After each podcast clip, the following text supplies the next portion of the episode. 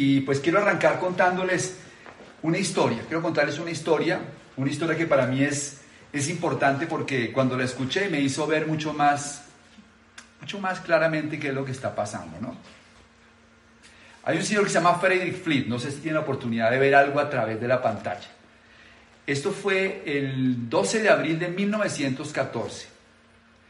A las 20 horas y 22 minutos choca el Titanic contra un iceberg. Y cuando eso ocurre, pues obviamente sucede una, tragedia que todos ya hemos oído, ¿no? Pero lo que muchos no sabemos es la historia que hay detrás de eso. Hay un señor que se llama Frederick Fleet y este hombre era el encargado de ser el vigía esa noche en el barco. Él tenía que estar en un puesto especial y pues tenía que estar vigilando justamente que eso no pasara.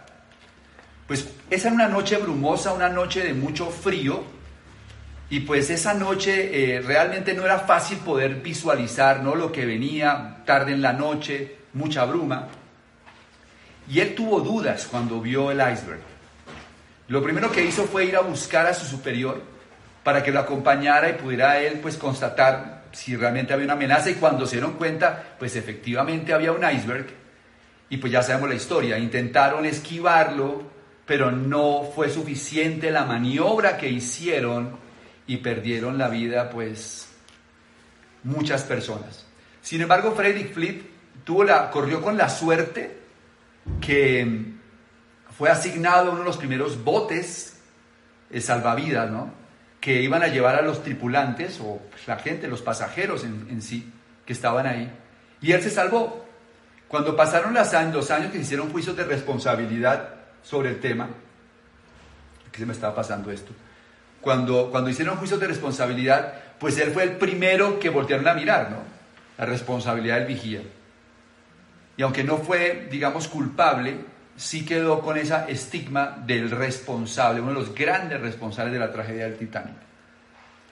Durante muchos años este hombre vivió con, con depresión, con angustia, con una sensación interna de pesar muy grande, en la noche se, despertaba, eh, pues imaginando la tragedia, hasta que un día hubo algo que cambió toda la historia y fue que el superior de él, quien lo mandaba, quien lo dirigía, hizo una confesión y confesó que la noche en que el Titanic se estrelló, Frederick Fleet no recibió unos binoculares o prismáticos que se llaman así en otros países, lo cual hacía muy difícil que una persona en la noche sin unos prismáticos o binoculares pudiera ver el iceberg.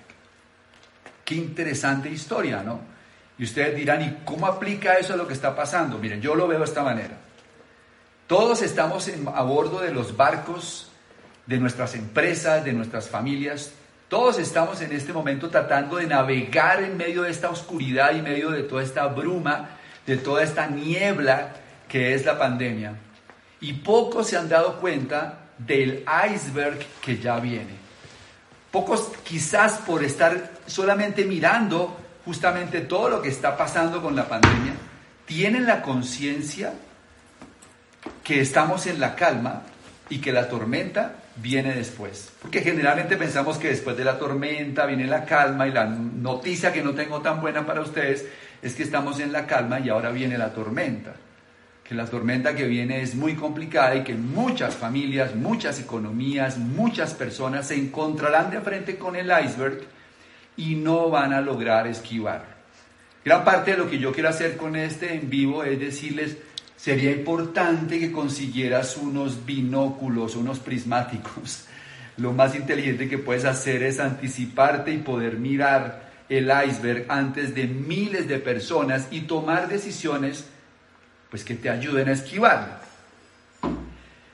¿Qué es lo que realmente va a pasar? Mire, la palabra crisis viene del griego que significa cri, significa punto decisivo, y de una palabra indoeuropea que significa separar o cortar. Es decir, que una crisis es un momento histórico, un punto decisivo en el que se corta la historia. Se corta la historia. Como leía en estos días en un, en un, en, un post, o sea, no estamos en una época en la que va a haber un punto eh, seguido, sino un punto y aparte. O sea, después de esto comenzamos una nueva oración, un nuevo capítulo, una nueva historia del hombre. Y pues en estas épocas de crisis es muy complicado, porque la mayoría de las personas cuando hay vientos, vientos fuertes, lo que hacen es buscar refugios. Muy pocas personas tienen la conciencia de crear molinos de viento. Lo que quiero decir es que en la época de fuertes vientos siempre hay dos opciones, o te escondes o miras cómo lo aprovechas. ¿Qué es lo que va a pasar? Esto no lo van a ver, pero yo voy a tratar de, de narrárselos.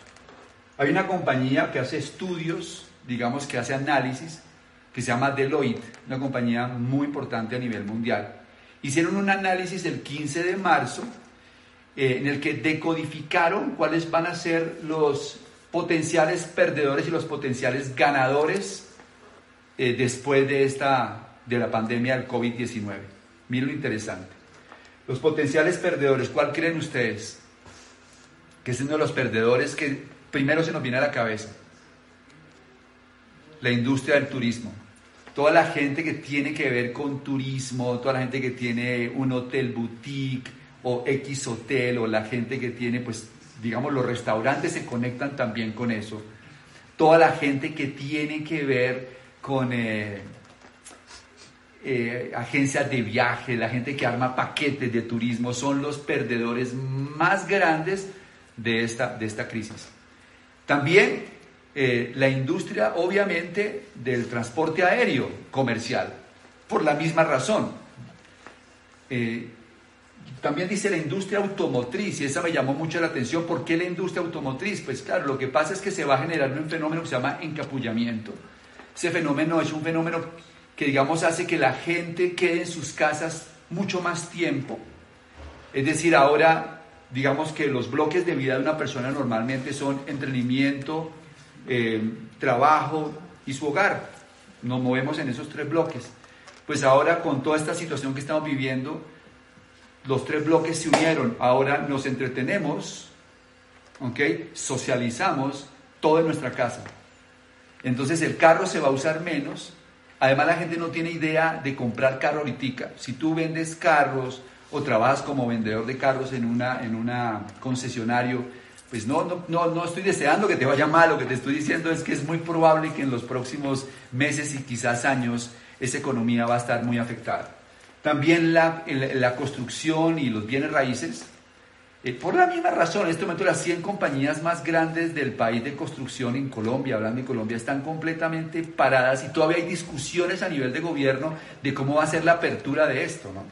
Porque claro, eso mueve millones de personas en Colombia que de alguna manera están eh, devengando salarios o ganando dinero a través de la construcción.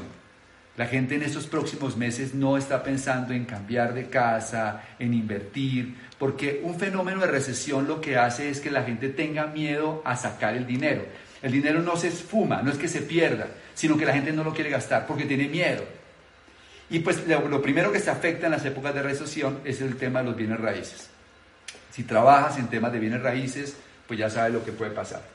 Manufactura, ropa, zapatos, relojes, carteras. Todo esto queda dentro de las cosas que pueden esperar. En este momento lo importante es lo necesario, no lo deseable. Así que ahora el enfoque de las mayores familias es qué necesito y qué tengo que garantizar para mí. Lo deseable puede esperar. Comprar esa cartera o comprar ese reloj, eso puede esperar. Eso nos está haciendo entender realmente cuáles son las prioridades de la vida, ¿no? Pero si tú tienes un negocio que tiene que, ver con eso, ojo con los binóculos, mira lo que se viene hacia el frente para que puedas esquivarlo. Bien, en fin, aquí hay muchas otras cosas, pero les voy a hablar de los potenciales ganadores. Interesante. Comercio electrónico. Comercio electrónico. Según los estudios de Deloitte, el 10% de la economía en los próximos tres meses se va a reactivar a través del comercio electrónico, lo cual no va a permitir todavía que la economía salga del bache que va a entrar. Pero para el 2021 va a ser un alivio tremendo en la economía. Si tu empresa, tu negocio no está conectado con el comercio electrónico, eh, pues digamos que vas a perder la gran oportunidad de hacer que tu empresa crezca, de que se dé a conocer a nivel digital.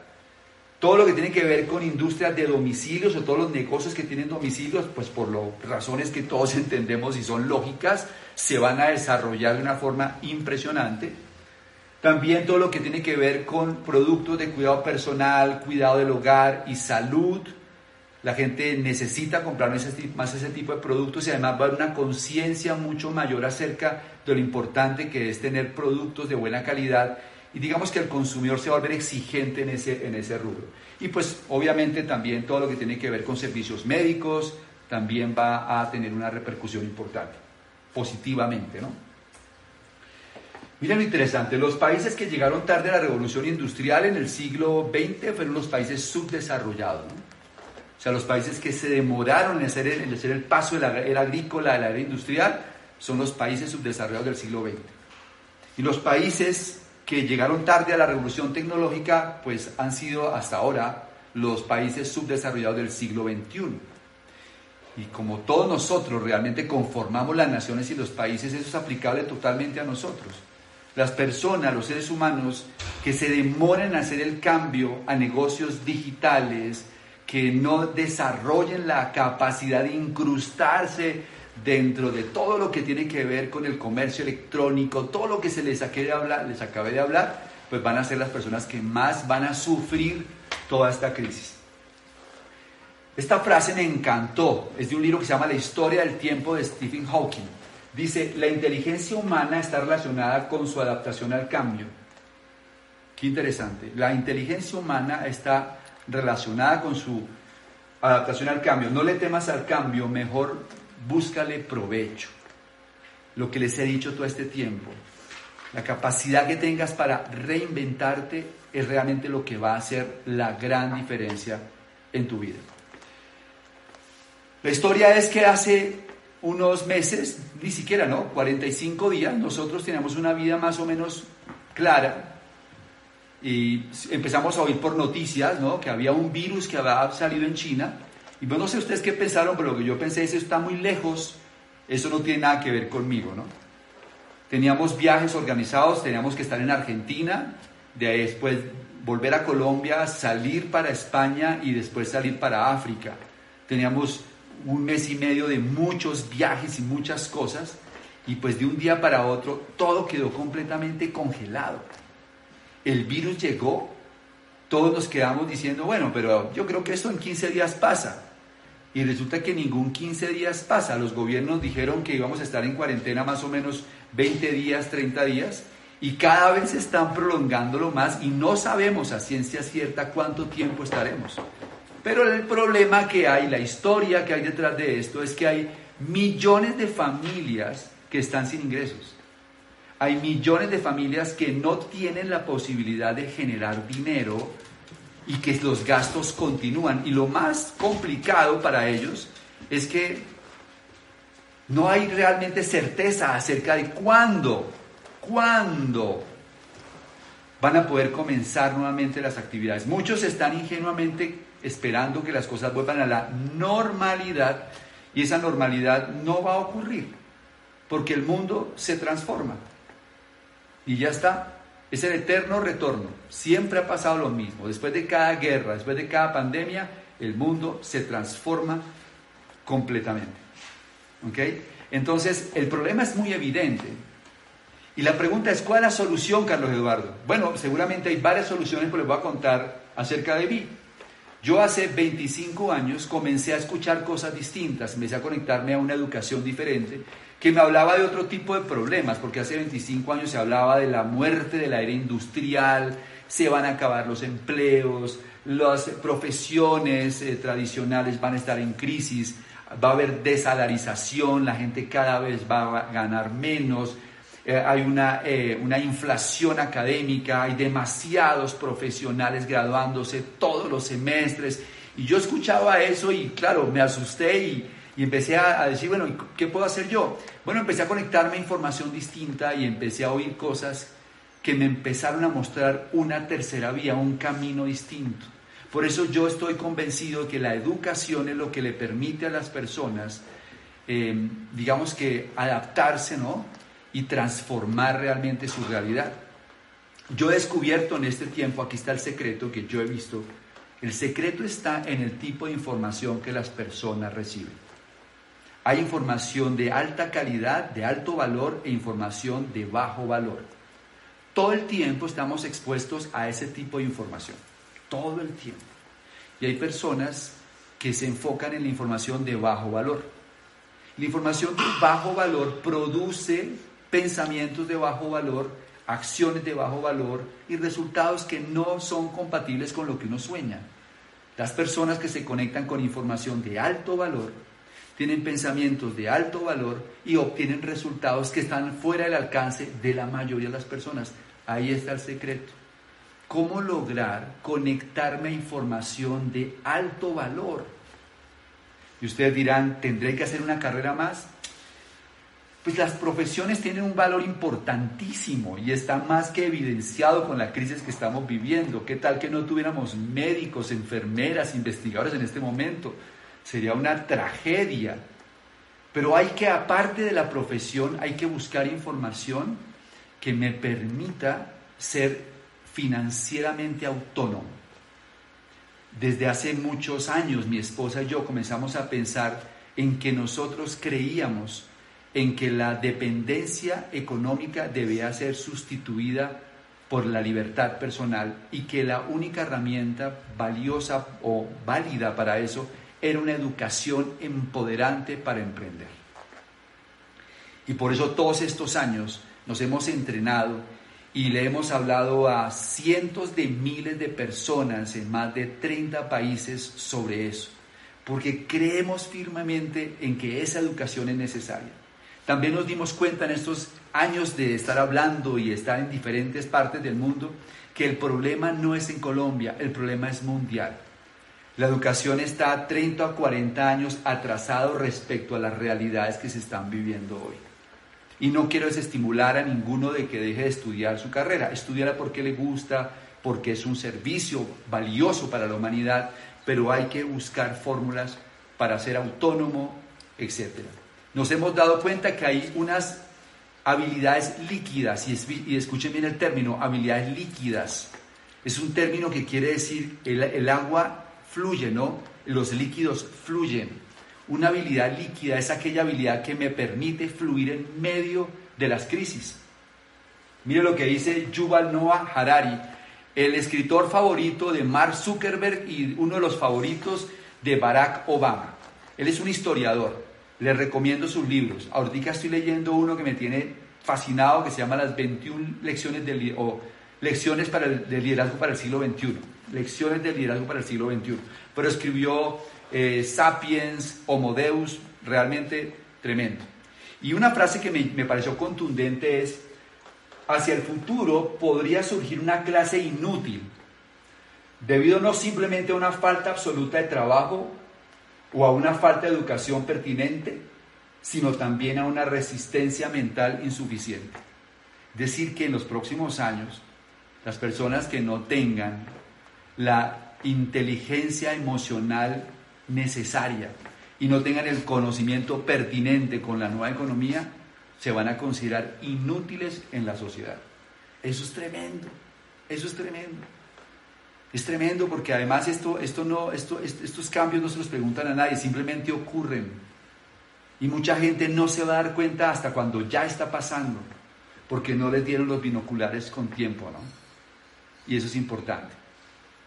Nosotros hemos ido desarrollando con un equipo de mentores programas de educación. Y hemos ido durante todos estos años entrenando a miles de personas en América Latina. Nos encanta lo que hacemos porque no solamente capacitamos, capacitar es enseñar a hacer, educar es enseñar a pensar. Les enseñamos a las personas a pensar diferente, a hacerse preguntas importantes que le permitan replantear el futuro porque si tú quieres que todo este proceso lo puedas de alguna manera superar, tienes que buscar nueva información. No es un en vivo, no es un libro, no es una charla lo que va a permitir que hagas el gran cambio. Lo que pasa es que hay una charla, hay un libro, hay una conferencia que te permite hacer un salto de conciencia. Los seres humanos hemos creído que la vida son procesos y claro, hay muchos procesos. Una mujer tiene un proceso de nueve meses para tener un bebé. Pero la palabra proceso para muchas personas se vuelve casi que, casi que una excusa. Los seres humanos, la, pedagogía en el planeta es el sufrimiento. Lo que quiero decir es que cuando sufrimos mucho, entonces tomamos la decisión de cambiar. Pero adicional a eso, el sufrimiento nos lleva a momentos en los que hacemos ajá. El momento es el momento en que salto, con, salto de conciencia. Y veo las cosas de una forma diferente. Y una vez que una persona llega a un nuevo nivel de conciencia, ya no se puede devolver. Ustedes dirán, pero ustedes tienen un método de motivación, lo que ustedes hacen es motivar y decirme tú lo puedes hacer, tú eres el primer espermatozoide que llegó al óvulo. No, no, no. No tengo nada en contra de eso, pero realmente tampoco creo que esa sea la solución. Creo que se necesita algo más que simplemente darte a hacerte porras. Creo que necesitamos entender, porque el problema no es que el mundo esté de cabeza, el problema es que tú sigas pensando al revés.